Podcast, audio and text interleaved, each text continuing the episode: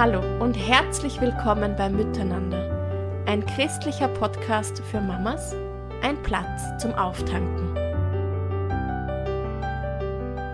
Ja, liebe Mamas, ich freue mich, dass ich euch hier in unserer neuen Podcast-Episode begrüßen darf. Wir befinden uns gerade so in den letzten Wochen, bevor der Winter endlich geschafft ist. Das braucht ja jedes Jahr richtig Durchhaltevermögen bei mir. Vielleicht geht es euch da ähnlich. Draußen ist es trist und grau und kalt und ja, Brettspiele stehen bei uns gerade am Nachmittag an der Tagesordnung. Meine Kinder lieben gerade Mensch, ärgere dich nicht zu spielen. und ich darf ganz viel üben, mich nicht zu ärgern. Genau, und oft äh, nebenbei äh, brüht da so ein Topf Hühnersuppe in der Küche, weil der eine oder die andere krank ist. Und ja, das macht einfach Riesensehnsucht nach Frühling. Und wenn ich in meinen kleinen Garten schaue und schon die ersten Boten davon aus der Erde sprießen sehe, dann kann ich es ehrlich nicht erwarten, endlich wieder alles in Blüte zu sehen. Und genau darüber möchten wir heute hier sprechen, über das Blühen. Und da habe ich jetzt ganz lieben Besuch von Jeanette Mokosch, die viel zu diesem Thema zu sagen hat. Hallo, liebe Jeanette.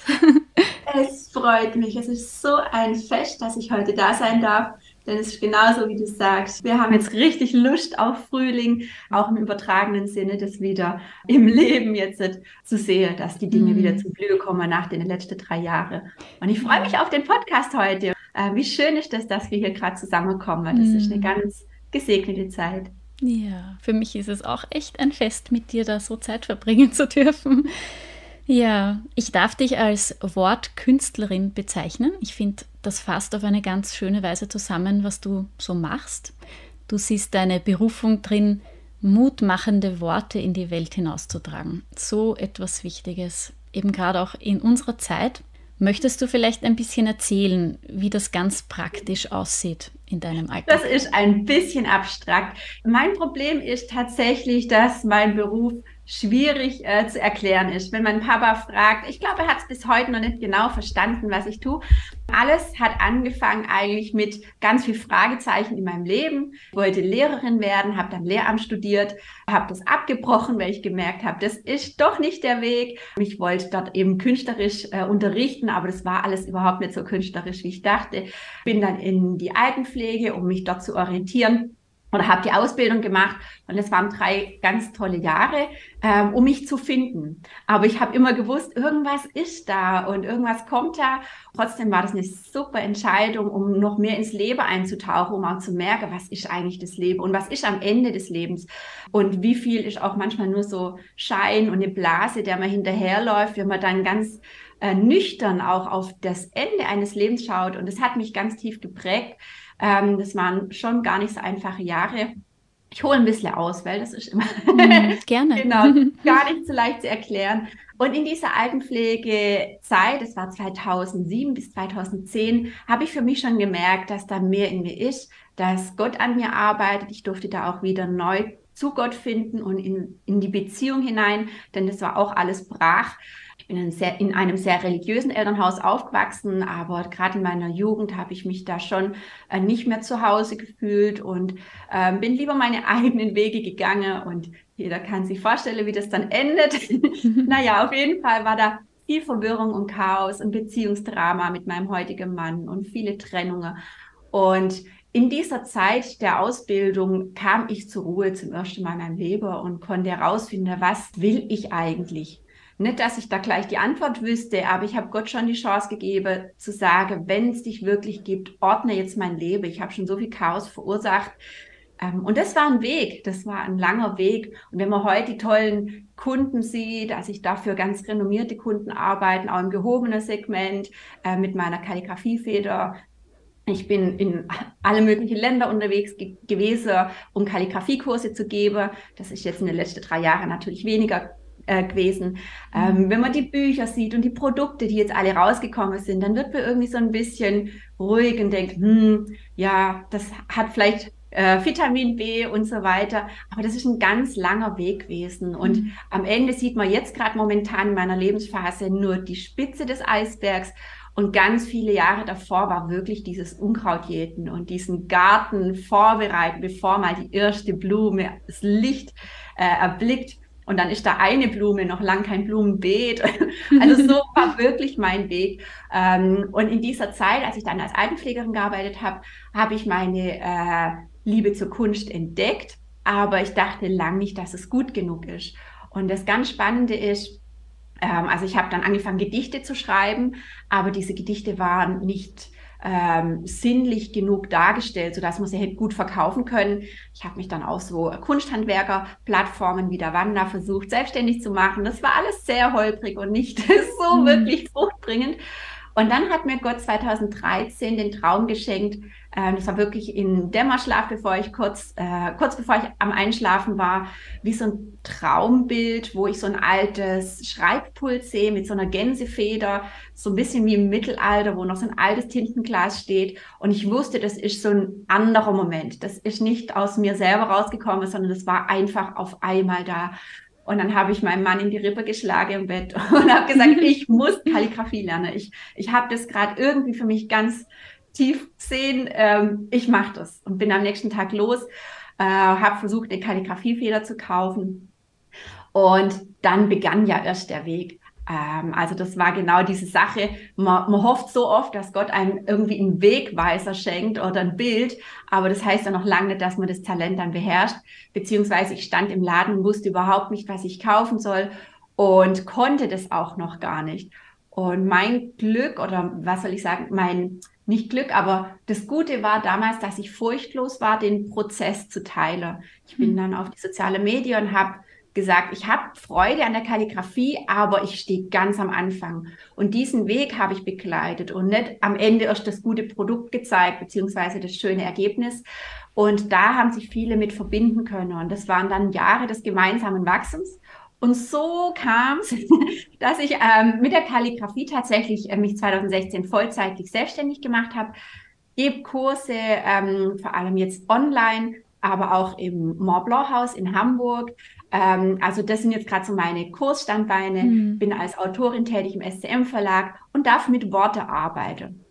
Aber das war ein langer Weg und das reicht jetzt ja über fast 15 Jahre zurück. Mhm. Äh, also genau diese mhm. ganze Geschichte und das ist einfach faszinierend, wenn man auch solche Wege anschaut. Mhm. Ich hoffe, das war jetzt nicht zu lang. Nee. ja, na danke, dass du diesen Prozess teilst. Ich finde, das ist gerade so äh, wichtig einfach, das nicht außer Acht zu lassen, ja, weil ja. Wir, wir stecken alle in Prozessen drinnen, in unterschiedlichen Bereichen und das macht ja dann auch Mut zu sehen, ja. Äh, wie, wie sich da etwas entwickeln kann bei jemandem. Ja. Was ich so schön finde bei dir ist, ich sehe, du feierst das Schöne im Leben und das so bewusst zu machen ist auch schon eine Lebenskunst, die mich inspiriert und ich denke, das kommt auch aus dem Prozess, dass du das für dich irgendwie so entdeckt hast, oder? Absolut. Mhm. Also ich habe einfach gemerkt, dass wir selber Verantwortung übernehmen müssen. Ähm, es kommt keiner in der Regel, auch das durfte ich jetzt erleben, dass manchmal Menschen kommen, wenn man sich dafür öffnet. Aber es kommt in der Regel keiner und klingelt morgens an der Tür und sagt, ich bringe jetzt Schönheit in dein Leben, in dein Zuhause, mhm. äh, in deine Beziehungen, äh, in dein Denken.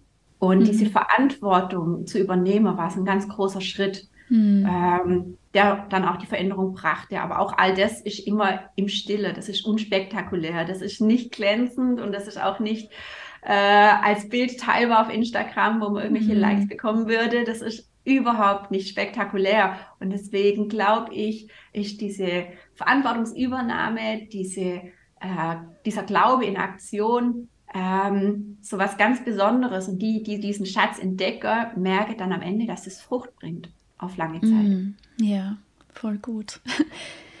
ja, ähm, vor einem Jahr habe ich zu Weihnachten dein erstes Buch geschenkt bekommen mit dem Titel Dein blühendes Zuhause. Lass dein Leben Blüten tragen. Und ja, ich muss sagen, dieses Buch hat mich wirklich ein ganzes Jahr lang begleitet. ich habe da Kapitel für Kapitel hier und da gelesen und da war ganz viel Ermutigung für mich drinnen. Äh, und ich habe fast den Eindruck gehabt, äh, es ist, als würde mir jemand eine Schatzkiste hinstellen Also deine, du würdest deine Schatzkiste hinstellen und ich darf als Leser da reinschauen und eines nach dem anderen auspacken und da so, ja, drüber nachdenken, wie du, was du für Entdeckungen gemacht hast. Wie ist es da dazu gekommen, dass du entschlossen hast, ja, ich schreibe da jetzt ein Buch drüber und ich nenne das auch so? Eine ganz verrückte Begebenheit. Ähm, ich muss dazu sagen, ich habe gerne schon immer geschrieben. Mit Gedichten hat ja auch ganz viel begonnen. Ähm, ich sehe mich auch schon lange als Autorin, weil ich weiß, es ist so viel an Prozess, das ich erlebt habe, durchlebt habe, wo viele was mitnehmen können, beziehungsweise äh, das einfach ermutigend ist, weil die Geschichte gut ausgeht an vielen Stellen. Und ähm, aber trotzdem ist das auch gar nicht so leicht, wenn man als Künstler zum Beispiel in der Kalligrafie-Szene wahrgenommen wird, das mein Hauptstandbein ist und dann zu sagen, jetzt mache ich ein Buch äh, über dein blühendes Zuhause, was komplett eigentlich in eine andere Richtung geht. Also auch da durfte ich erleben, wie äh, auch eine Leserschaft oder eine Kundschaft äh, mitgeht und sagt, äh, wir, wir begleiten auch den Prozess. Du darfst dich verändern, du darfst das integrieren. Ähm, lass uns einfach Teilhabe an dem Weg, den du gehst. Äh, also vielleicht, ich weiß nicht warum, aber ich habe das gerade so im Gefühl auch auszusprechen, weil viel, viele Frauen stecken auch in dem Ding, was was ist denn mir möglich? Ich stecke doch schon in so einer gewissen, äh, in einem Weg drin und jetzt habe ich noch eine andere Idee und jetzt soll das auch noch, wie soll das zusammenpassen unter einen Hut? Und das ist eine Kunst, denen Dinge Raum zu geben, die Gott in dein Herz legt. Ähm, und so war das bei mir auch. Ich wusste, ich darf bald Mama werden. Das äh, ist so eine Hintergrundinformation, denn wir waren zehn Jahre kinderlos, weil es einfach nicht geklappt hat. Mein Mann mhm. und ich haben 2008 mhm. geheiratet und wir dachten schon so, dass bestimmt 2010 äh, dann das Baby vielleicht mhm. kommt. Das hätte ganz toll in meine Pläne gepasst. Naja, Gottes Pläne waren anders. Auf jeden Fall hat es ganz, ganz lang äh, nicht geklappt und wir wussten auch nicht, was wir tun sollen. Und jedes Jahr habe ich trotzdem immer gesagt, ich bin Mama in Vorbereitung. Das hört sich jetzt so äh, leicht an, das auszusprechen, aber wenn dann das vierte Jahr rumgeht und das fünfte und das sechste und das mhm. siebte und das achte, auf jeden Fall waren es dann zehn Jahre und ähm, ab da habe ich aber gemerkt, es passiert was. Ich kann das nicht beschreiben, aber ich habe angefangen, Träume zu haben, die sehr, sehr konkret waren, wo man mir ein Kind ins Arm legt, das mhm. auftaut, mhm. wo ich Bilder hatte, wo ich merke, oh Mist, jetzt passiert wirklich was in der geistigen Welt. Ähm, also Mist, wenn man dann auf einmal Angst bekommt. Mhm. Versteht mich richtig. Respekt so, ja, vor Situationen. jetzt ist mhm. ein, äh, es ist was anderes. Und ähm, wir haben uns vorbereitet und in diesem Prozess habe ich auch nochmal mein, mein Zuhause durchleuchtet und wusste, ähm, das bewegt mich gerade. Ich muss Dinge ordnen. Äh, meine Selbstständigkeit ordnen, damit es auch Platz hat, ein Kind in meinem mhm. Leben. Denn wenn man dann so durchgestartet ist mit seiner Anführungszeichen Karriere, ähm, ist das natürlich auch nochmal so ein ganz anderer Überlegungspunkt, wie soll das jetzt alles Platz finden? Und ich habe gemerkt, ein blühendes Zuhause, das ist in meinem Herzen drin, aber ich wusste noch lange nicht den Titel, beziehungsweise hätte das so konkret zum Leben gebracht. Und dann war ich 2019 bei äh, einer fantastischen Veranstaltung in Hamburg. Ich wurde gesegnet, aber ich bin am Abend nach Hause gegangen. Das war in Hamburg und wollte noch äh, über einen Platz schlendern. Dort kam ein fremdes Mädchen auf mich zu, äh, das ich nicht kannte. Und die, äh, das, da waren einige im Gebet, das habe ich gesehen. Deswegen bin ich da auch dann hingegangen noch. Und die kam aus dem Nichts auf mich zu und hat so konkrete Worte in mein Leben gesprochen. Ich, ich hatte solche, also so ein Erlebnis hatte ich eigentlich noch nie, dass jemand Fremdes auf mich zukommt. Mhm. Ähm, und es war einfach unbeschreiblich komisch, aber ich habe es für mich angenommen und äh, sie hat gesagt, äh, ich sehe dieses Haus und mach dich bereit, Du hast fantastische Mitarbeiter. Zu dem Zeitpunkt hatte ich noch keine. Inzwischen sind es jetzt gerade zwei. Mhm. Also sie hat einfach die Dinge schon ausgesprochen. Äh, sie hat gesagt, mach dich bereit. Dieses Haus blüht und es muss raus. Und das, was in dich hineingelegt wurde, ist, beeil dich. Das muss jetzt raus. Und diese Worte, ich, ich kriege jetzt noch Gänsehaut, wenn ich das höre.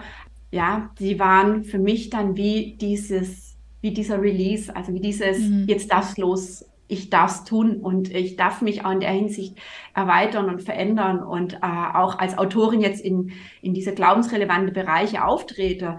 Ähm, also ich habe nämlich zum Beispiel halt auch viel Kontakt mit äh, Geschäftswelt und mhm. da draußen ist das einfach, das sind so zwei komplett verschiedene Welten, aber ich habe gemerkt, nein, ich, ich darf ich selbst sein und dieses Buch rausbringen. Und da ist dann ganz viel entstanden.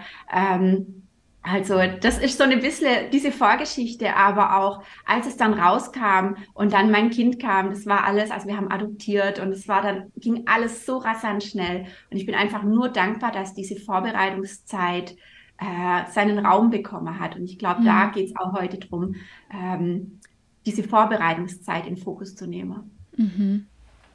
Mit einer Erwartungshaltung mhm. äh, zu leben auch, ja, dass die Dinge nicht so bleiben müssen, wie sie jetzt gerade sind, oder? Absolut. Ja. Ja, ich erinnere mich noch vor einigen Jahren, als meine Kinder noch so ganz klein waren, da hatte ich mal die Möglichkeit, auf, an einer Konferenz teilzunehmen für Frauen. Und das Thema war Zuhause. Und damals habe ich auch sehr gekämpft mit so vielen Dingen in meinem Mama-Alltag. Ich war eigentlich ziemlich verzweifelt. Aber es war so besonders dort, weil ich gemerkt habe, es ist möglich, ein Zuhause zu erschaffen. Ja? Es ist möglich, tätig zu sein, dass, dass es so etwas für mich oder für andere wirklich gibt. Dass es auch wirklich, wie du schon vorher gesagt hast, es kommt auf mich an, wie ein Zuhause auch dann für meine Kinder erlebbar ist, die so einen Ort ja ganz dringend brauchen. Ja, wenn ich mich da nicht drum kümmere, dass die ein Zuhause erleben, wo werden sie das finden? Es, es kommt auf mich an.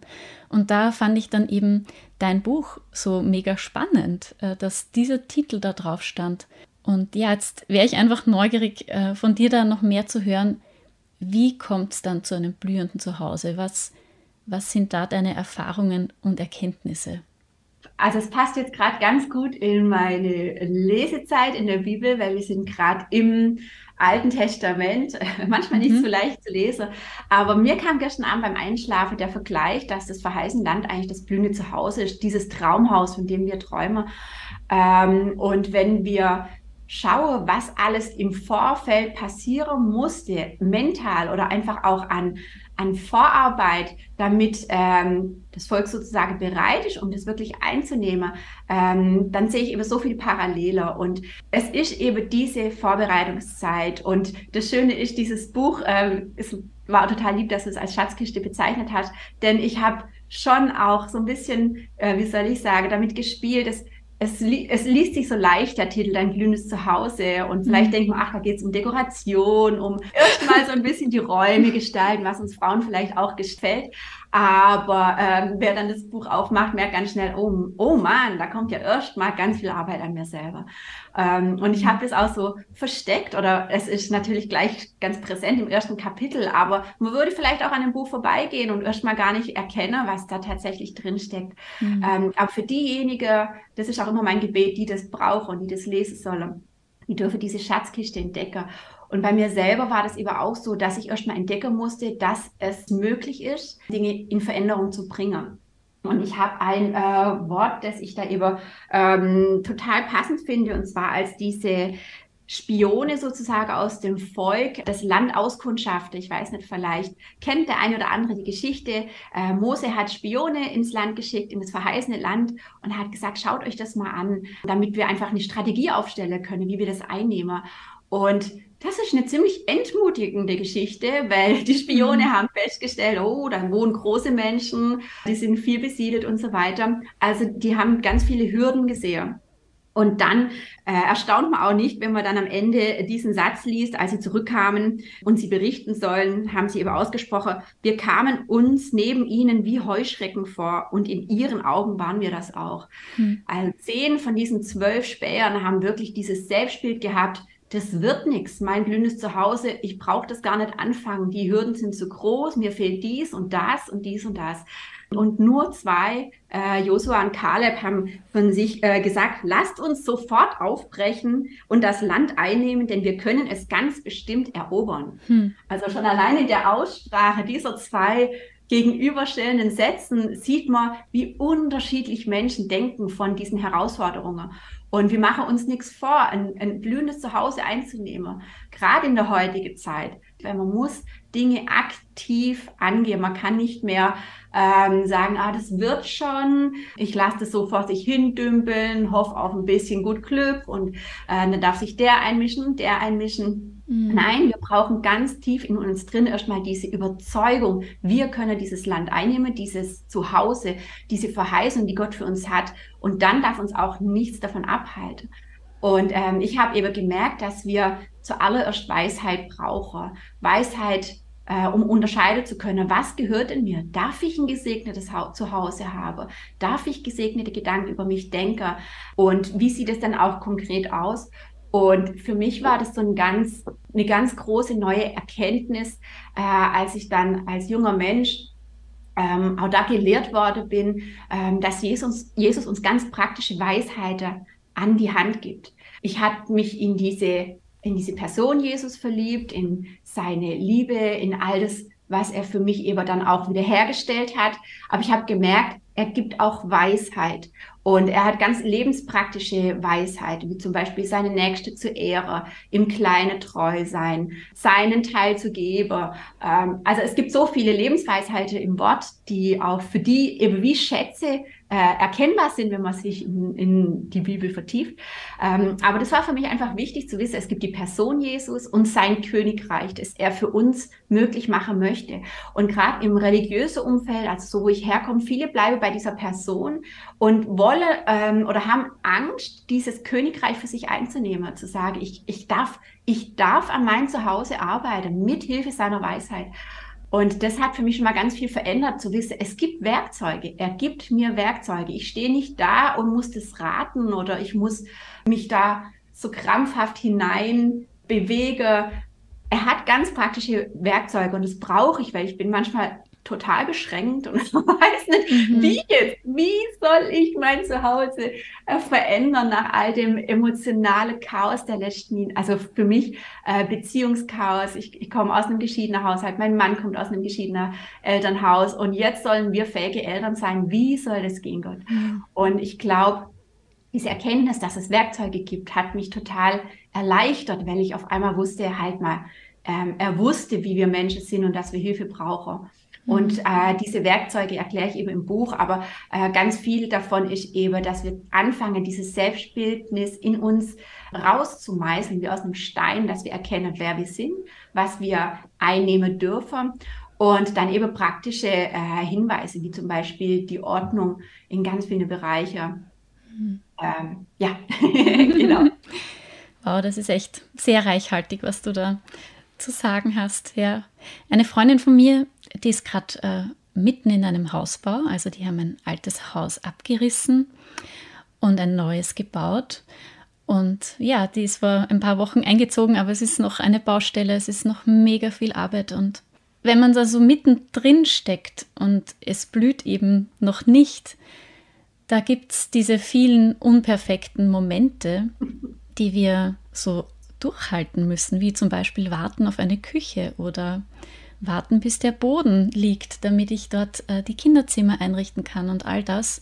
Wie erlebst du das ganz praktisch in deinem Leben, wenn du so einen unperfekten Ort anschaust, ja? Oder auch manchmal ist es ja so, dass man vor einem nur einem Tag steht und sich schon denkt, wie mhm. werde ich den überleben? Ich denke, das ist für ganz viele Mamas so, Sie stehen in der Früh auf und denken sich, puh, keine Ahnung, wie ich da heute am Abend ankommen werde.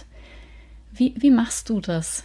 Mhm. Vorab, ich liebe Baustelle. Das ist äh, unser mhm. Thema. Wir haben vier Kernsanierungen hinter uns. Das war mhm. alles geplant. Unsere letzte liegt ein Jahr zurück. Mit, wenn ich mich mit etwas auskenne, dann sind es Baustelle. und von Baustelle zu Baustelle kam auch mehr Leichtigkeit in den Prozess Baustelle, weil für mich das nicht neu war, dass man auf Dinge warten muss, dass die Küche kommt und dann zum zweiten Mal der Herd falsch geliefert ist. Das sind dann für mich keine schockierende Erkenntnisse mehr gewesen, dass Dinge schieflaufen auf Baustellen, dass es ganz lang dauert, bis die Außenanlage fertig ist. Äh, nur weil dann drin alles schön ist, geht's ja dann draußen erst weiter. Und das ist ein riesengroßer Prozess, den ich so unglaublich erfrischend finde. Und genauso ist das auch im Alltag. Also selber äh, kenne ich, stecke ich ja noch mittendrin. Meine Tochter ist jetzt drei. Ich weiß, inzwischen, was die Tage oft auch bringen und dass ich mich verabschieden darf von diesem super perfekten Anspruch. Das ist wie mit dieser Baustelle. Wenn man weiß, dass Baustellen wild sind und wenn man diesen wilden Ritt, sage ich jetzt mal, äh, morgen schon begrüßen kann und anders gestärkt ist, weil man mit einem anderen Anspruch an sich selber auch in diese lustige Zeit geht. Ja, das hat für uns alles verändert auf dem Baustelle, aber auch im Alltag. Also dieses nicht so streng mit sich selber sein. Das sind jetzt erstmal ganz praktische Sachen, aber ich mhm. habe für mich gemerkt, ich brauche absolute Ordnung. Also sowohl auf den Baustellen als auch in meinem Alltag. Das sah zum Beispiel auf den Baustellen so aus, dass wir abends immer die, die Flächen gefegt haben und die Handwerker haben gesagt, wir haben selten so eine ordentliche Baustelle gesehen. Nicht, weil wir zwanghaft sind, aber wir haben gemerkt, alle arbeiten besser, wenn sie morgens ähm, und das ist so eine Erfahrung, die macht man halt nach der vierten Baustelle. Wenn die mhm. Handwerker morgens ihr Werkzeug finden und ihre kleinen Schrauben äh, und einen, einen, Platz, an dem sie schön frühstücken können, das, das hat einen Einfluss auf alles. Und obwohl das wirklich dann äh, Pappbecher sind und äh, Filterkaffee, der überhaupt nicht spektakulär aussieht und ich genau dies diesen Gedanken möchte ich den Mamas auch mitgeben. Es geht nicht darum, diese Instagram-taugliche Fotowelt zu erzeugen, sondern einen Alltag für euch zu erschaffen, der für euch funktioniert. Und da ist natürlich die Überlegung, wie kann ich meinen Alltag vereinfachen, damit ich selber noch Freude erleben kann, zum Beispiel an, an der täglichen Essenszubereitung. Mhm. Und bei uns sieht es so aus, dass ich die Dinge einfach ganz oft wiederhole und das ist für mich völlig in Ordnung. Es gibt halt jede Woche Spinat und jede Woche Fischstäble und jede Woche einmal Pfannkuchen und dann eine Suppe und das ist so simpel mhm. und wenn ein Gast kommt, kriegt er dieses simple Essen. Mhm, danke, gemacht, dass du das sagst. Wir müssen Aber das genau, das, manchmal, ja. Ja, und es ist einfach völlig in Ordnung. Und ich glaube, äh, diese Freude, zu bewahren und dann so weit runterzuschrauben, auch mit den Ansprüchen und zu sagen, lieber mache ich diese eine Suppe jetzt äh, mit Freude und weiß, die war es total simpel. Es ist nur Brühe und irgendwelche Nudeln reingeschmissen, aber es funktioniert für mich. Und dann kann man das ausweiten und aufbauen. Aber mhm. dieses Chaos, das wir manchmal selbst erzeugen als Frau, das das bringt so viel Unruhe in unser Leben und mhm. Unruhe in Baustelle und diese Ungeduld. Hm. Genau, also ich habe halt ähm, für mich gemerkt, wenn man vor diesen Baustelle seines Lebens steht, braucht man am Anfang erstmal Ordnung. Und auch da finde ich es faszinierend, jetzt gerade ins Alte Testament zu schauen, wie wichtig das Gott war, bevor diese ganzen Stämme in dieses neue Land einziehen sollten. Also diese 40 Jahre waren ja nicht geplant. Eigentlich hätte das alles schneller gehen können. Und er hat so viel strukturiert, geordnet, den Stämmen ihre Plätze zugewiesen, jedem seinen Beruf zugewiesen, die Feste geordnet, auch das Jahr, die Zeiten geordnet nochmal, um auch konkret zu sagen, an den und den Tagen da dürft ihr ausruhen und feiern und eine Woche Urlaub machen unter einer Hütte. Äh, also mhm. wenn man so die Dinge anschaut, Gott waren die ganzen Details wichtig. Und ich glaube, bevor wir so viel dann im Außen verändern wollen, ist ganz wichtig, auch mal die Struktur unseres Alltags anzuschauen, auch wenn man das manchmal als äh, ja, weniger spektakulär oder irrelevant mhm. ansieht. Aber diese, dieses, dieses Ordnen von Zeit, und von seinen Gedanken. Das spielt eine enorm große Rolle, bevor man ins verheißene Land einziehen kann. Hm. Ja. Du, ganz ehrlich, also deine Worte, die, die sind wie so ein Echo manchmal in meinem Alltag. Äh, dass Ordnung dich vorbereitet auf was Nächstes. Mhm. Ähm, und ich frage mich oft, okay, welche Lade ist heute dran? Mhm. Weil da stapelt sich ja auch oft. Und ja, das ist jetzt nur eine Kleinigkeit zu dem, in welche Bereiche das überall gehen kann. Aber mhm. das finde ich voll inspirierend. Ja. Du hast in deinem Buch auch einen Bereich angesprochen, der auch ganz viel Weisheit braucht im Leben von uns Mamas. Mhm. Weil ganz realistisch und ehrlich betrachtet nimmt Social Media in einem Zuhause Raum ein in unserer Zeit. Und du arbeitest auch viel in diesem Bereich. Es gehört einfach zu deinem Beruf dazu. Wie gehst du damit um? Ja, ich habe mir die Frage erstmal gestellt, will, was will ich für mein Zuhause? Darf jeder vorne an der Tür rein? Nein. Darf jeder aber durchs Handy quasi in mein Zuhause schauen? Hm, wenn ich das nicht definiere, im Prinzip schon. Und dann habe ich gemerkt, ich muss es definieren. Ich muss für mich, mein Mann und mein Zuhause Regeln aufstellen, was funktioniert. Ähm, und habe dann ganz schnell erkannt, hm, eigentlich wollen wir diesen Schutz haben. Diesen Schutz, sich bewegen zu können, wie in einem Zuhause, in das eben nicht jeder reinschaut um sich entwickeln zu können, um nicht bewertet zu werden die ganze Zeit und äh, gerade für meine Tochter, um sich entfalten zu können.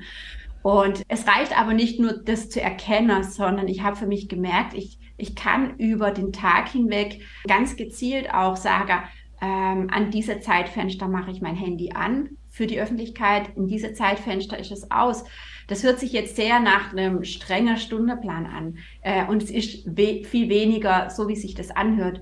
Aber sich einmal die Gedanken zu machen, zum Beispiel auch zu sagen, bevor ich meinen Computer hochgefahren habe und meine E-Mails geschrieben habe, die wichtigste zwei, drei Dinge meines Tages erledigt habe, mache ich mein Handy nicht an oder gehe nicht auf die Social-Media-Plattformen.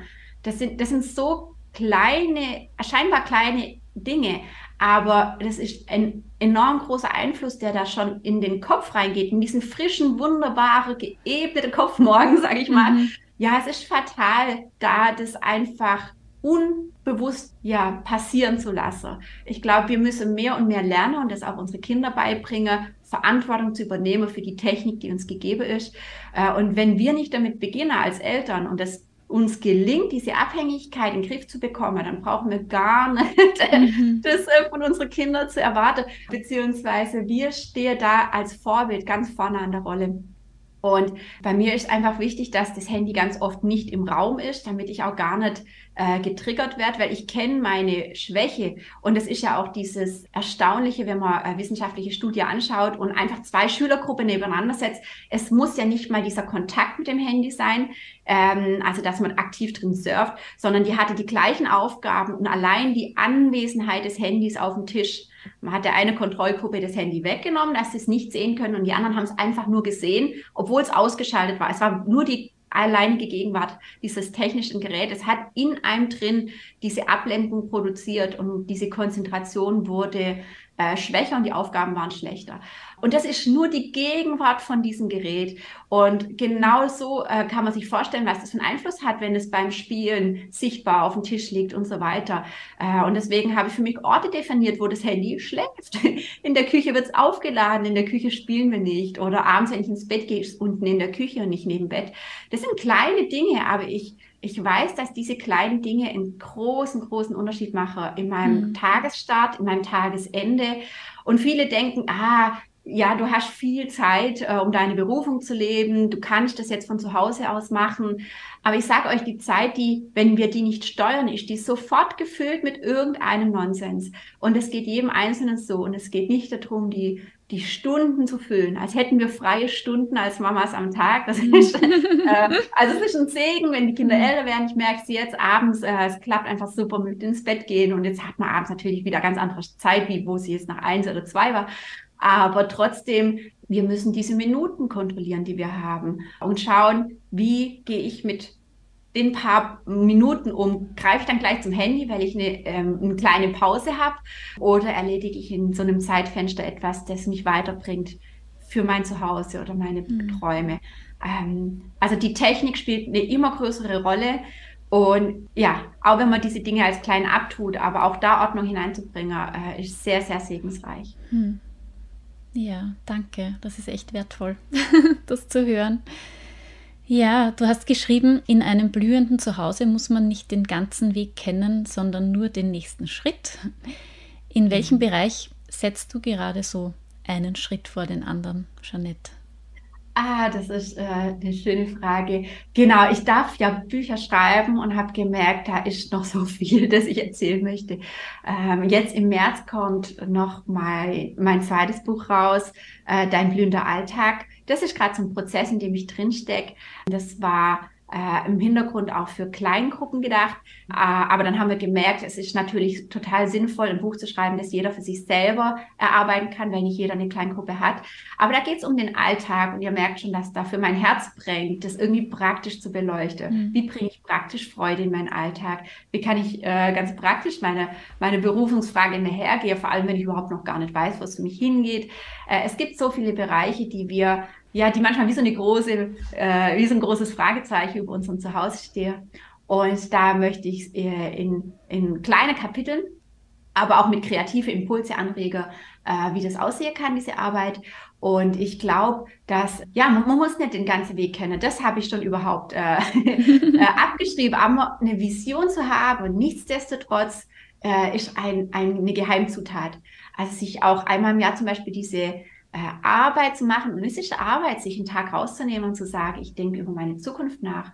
Äh, ich denke darüber nach, welche Bilder ich in meinem Zuhause aus, aufhänge, die was aus meiner Zukunft zeigen, nicht immer nur aus der Vergangenheit Einblicke gebe, sondern die mich inspiriere, äh, ein Vision Board zu basteln, äh, Bilder aufzukleben, Ziele aufzuschreiben, die sind so groß, dass man auch äh, sagt, ich krieg die alleine nie im Leben hin und dann sind sie genau richtig. Und das Schöne ist, Gott kann diese Ziele verändern und nehmen und bewegen, äh, viele haben Angst, das merke ich auch, wenn ich diese Themen anschneide, falsche Entscheidungen zu treffen oder zu sagen, oh, vielleicht verrenne ich mich und dann habe ich so, so einen Umweg in meinem Leben gemacht. Aber ich glaube, das ist die, das ist das kleinste Problem. Viel zu wenig setze sich diese Ziele und fange an, wirklich ein Bild auszuschneiden und aufzukleben. Und in diesem Prozess kann nämlich dann Gott an dir arbeiten. Wenn du jeden Tag auf dieses Bild siehst, dann passiert was. Entweder, dass du merkst, oh ja, mein, mein Feuer brennt, das ich brauche, ich muss Weisheit mir aneignen, weil äh, ich mhm. habe keine Ahnung, wie ich da hinkommen soll. Ähm, oder aber auch Gott sagt, naja, guck doch mal an in diese Bereiche, schau da mal rein. Ist das wirklich für dich? Äh, aber wenn wir dieses Bild an der Klebe haben, finden wir es nicht raus. Und das ist äh, so ein wunderbarer Prozess, wenn es um diese Wege geht, schon sich Wege vorzugeben, aber nicht den ganzen Weg zu kennen. Erst recht nicht, wie komme ich dahin, das hm. beste Beispiel ist Verlagsarbeit. Ich hatte keine Kontakte äh, zu meinem heutigen Verlag und habe mich davon nicht ablenken lassen und habe mein Buch zuerst selber drucken lassen in einer Druckerei. Und dann kamen die hier an und ich habe mich so gefreut, obwohl ich wusste, hm, das ist jetzt kein leichter Weg, diese Bücher an den Mann zu bringen. Aber genau dieses Wie, das steht uns viel zu oft im Weg und den, den ganzen Weg müssen wir nicht kennen. Ein Gedanke, den ich aber auch dazu habe, ist, ähm, dass Mentore uns helfen können. Und das ist vielleicht auch so ein, ein, abschließender Gedanke. Und das war auch so ein Geheimschlüssel, wenn man von Geheimschlüssel zu dieser Schatzkiste, wenn man davon sprechen kann. Aber Mentore sind in der Regel diesen Weg schon gegangen, den wir gegangen sind und kennen diese Höhe und Tiefe. Und ein wahrer Mentor, der zeigt dir auch diese unperfekte Seite oder diese Stolpersteine oder auch sogar die Fehler, die er gemacht hat und sagt, genau den Fehler habe ich gemacht, tu ihn nicht. Und ich durfte diese Mentoren in meinem Leben haben, sowohl fürs geistige Wachstum als auch für uns als Familie, wo ich gemerkt habe, okay, so und so kann es aussehen, wenn man eine Scherbenvergangenheit hat und jetzt will, dass Familie das Gleiche nochmal durchlebt. Mentore sind unglaublich wichtig und die stolpern auch nicht ins Leben. Oftmals sind die ungewöhnlich. Man erkennt sie nicht auf den ersten Blick. Aber wenn jemand ganz am Anfang steht und sagt, mein Zuhause ist gerade wirklich ein Trümmerhaufen, dann bete für einen Mentor in deinem Leben. Für jemand, der dich an die Hand nimmt, so wie Josua, den Mose erst mal ganz viele Jahre begleitet durfte. Und das, äh, der durfte ihn sogar mit in, in, in, ins, ins Heiligtum mit rein begleiten, einfach weil er der Diener von Mose war. Was für ein Vorrecht, weil sonst durfte da keiner rein. Und er hat so viel gesehen und erlebt. Äh, und dann war aber ganz viele Jahre erst mal nichts. Und dann später hat er das verheißene Land eingenommen. Es war Josua, der am Ende dann die Leidenschaft übernahm.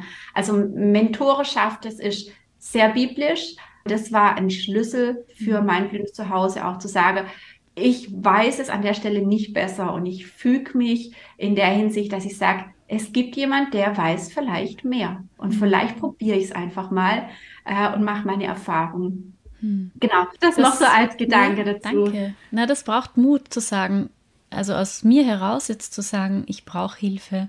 Mhm. Ich, ich brauche jemanden von außen, der da mit mir das gemeinsam anschaut und mich vielleicht ein paar Schritte begleitet, damit ich wieder selber weitergehen kann. Ja. Ja, na, ich bin schon neugierig auf dein neues Buch. Danke, dass du dir Zeit genommen hast, das zu schreiben. Ich bin wirklich neugierig. Ja, wenn jetzt die Mamas noch mehr über deine wunderbare Arbeit erfahren möchten, wo finden sie dich am besten? Ähm, also genau, wer mich kennt, weiß, dass Social Media so eine Hassliebe ist. Natürlich bin ich auf Instagram und auf mhm. Pinterest und so. Mhm. Aber da lehre ich, äh, da ist einfach meine Zeit zu schade, um meine äh, ja, Gedanke dort so ausführlich zu beschreiben, weil es gleich nach einer Woche wieder verschwunden ist im Nichts. Ich bin hauptsächlich in meinem Newsletter aktiv. Dort sind schon äh, um die 5000 Leser und die bekommen von mir wirklich so diese Gedanken, die ich im Alltag habe, in einer regelmäßigen Form und dort ist, da schlägt mein Herz. Also meine Newsletter-Leserschaft, die bekommen auch ein kostenloses äh, Buchkapitel, wenn sie sich anmelden. Lass deine Finanzen aufblühen, wenn ich auch gemerkt habe, auch das ist wichtig in einem blühenden Zuhause. Keiner mag drüber reden, mhm. aber wir haben so viel drüber äh, lernen dürfen. Wie viele Familien streiten sich wegen diesem Punkt? Also deswegen habe ich auch gemerkt, ein Zuhause muss auch die Finanzen anschauen.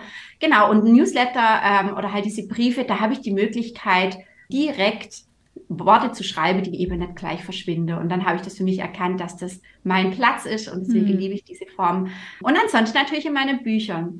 Es ist erstaunlich, wie viel man in Büchern von sich preisgibt. Es macht mir immer wieder Angst, wenn ich überlege, zum Beispiel, dass meine Nachbarin mein Buch holt und ich denke so, oh, dass sie das liest. Mhm. Aber genau das ist es. Ja, wenn, wenn Gott dich gebrauchen möchte, darf man da nicht so viel drüber nachdenken, weil oftmals können die Menschen am meisten empfangen, wenn man eben von dem erzählt, was nicht gut gelaufen ist oder was mhm. man auch an Schwierigkeiten durchlebt hat.